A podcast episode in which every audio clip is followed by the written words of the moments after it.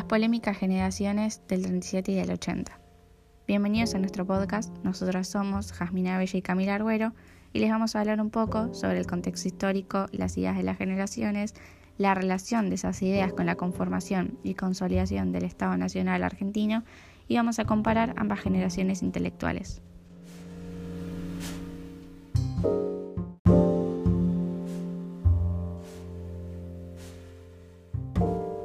A comenzar hablando sobre el contexto histórico de la generación del 37.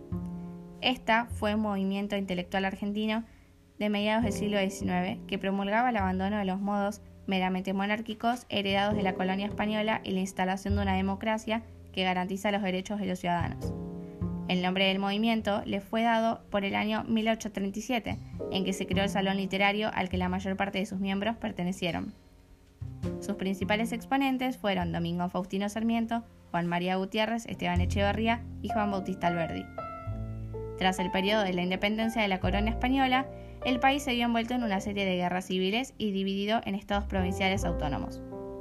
Tras una de estas guerras civiles, los vencedores se inspiraron en la obra de la generación del 37 para sancionar la Constitución de 1853 que dio inicio a la Organización Nacional.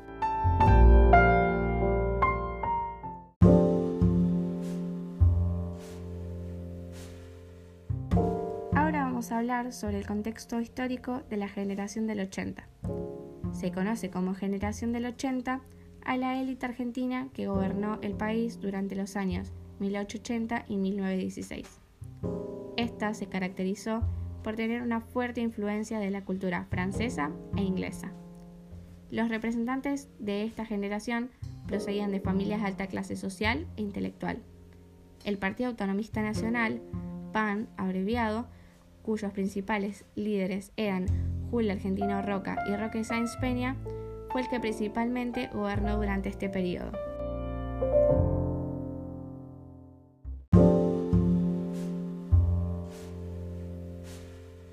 Ahora repasemos las ideas de cada generación.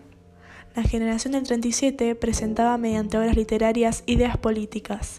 Ellos se consideraban hijos de la Revolución de Mayo, porque habían nacido poco después de su comienzo. Estaban de acuerdo con haberse independizado de España, pero no compartían cómo se había llevado a cabo tal acción. En una frase se podría relacionar que ellos pensaban que eran independientes, pero no libres.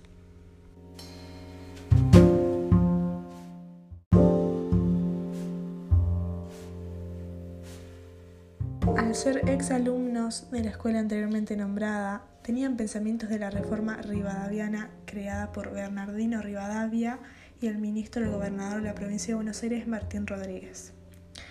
Esta reforma, eh, creada en 1822, eh, mediante la cual dicho Estado provincial adoptó una política regalista y modificó la organización de la Iglesia Católica, por la que suprimió el fuero eclesiástico y eliminó el diezmo.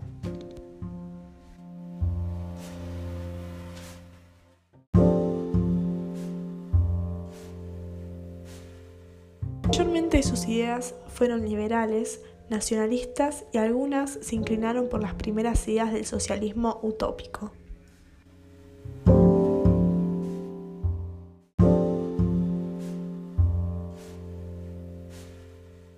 La generación del 80, al ser la continuadora de las presidencias históricas, supieron aprovechar la conclusión de las crisis políticas, basando su economía en el modelo agroexportador.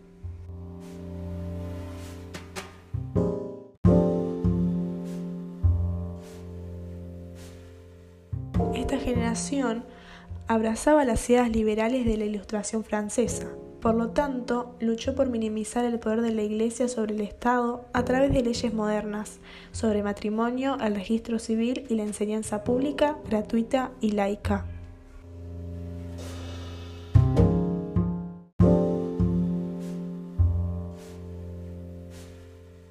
En esta sección del podcast vamos a hacer una breve comparación entre estas dos generaciones, la generación del 37 y la generación del 80.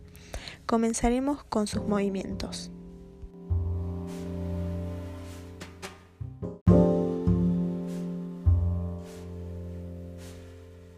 Generación del 37 se caracterizaba por tener un movimiento intelectual, ya que sus ideas fueron transmitidas mediante sus obras literarias, influenciadas por el romanticismo inglés y francés.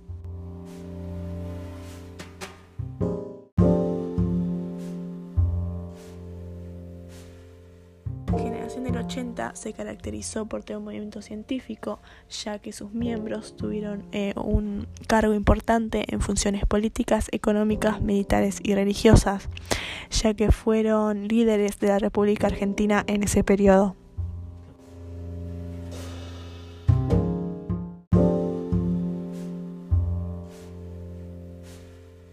Acerca de los miembros de cada generación, en la generación del 37, la mayoría eran exalumnos del Colegio de Ciencias Morales de Buenos Aires.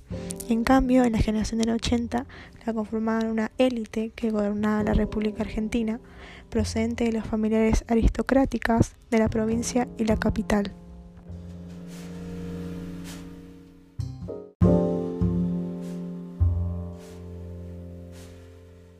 Acerca de las ideologías de cada generación, la generación del 37 apoyaba el abandono de los modos monárquicos y una democracia, a lo cual la generación del 80 se consideraba tributaria de la generación del 37. Esto podía influir ya que eh, sus abuelos o los padres de los miembros de la generación del 80 pueden haber eh, sido miembros anteriores de la generación del 37 y por eso su vínculo.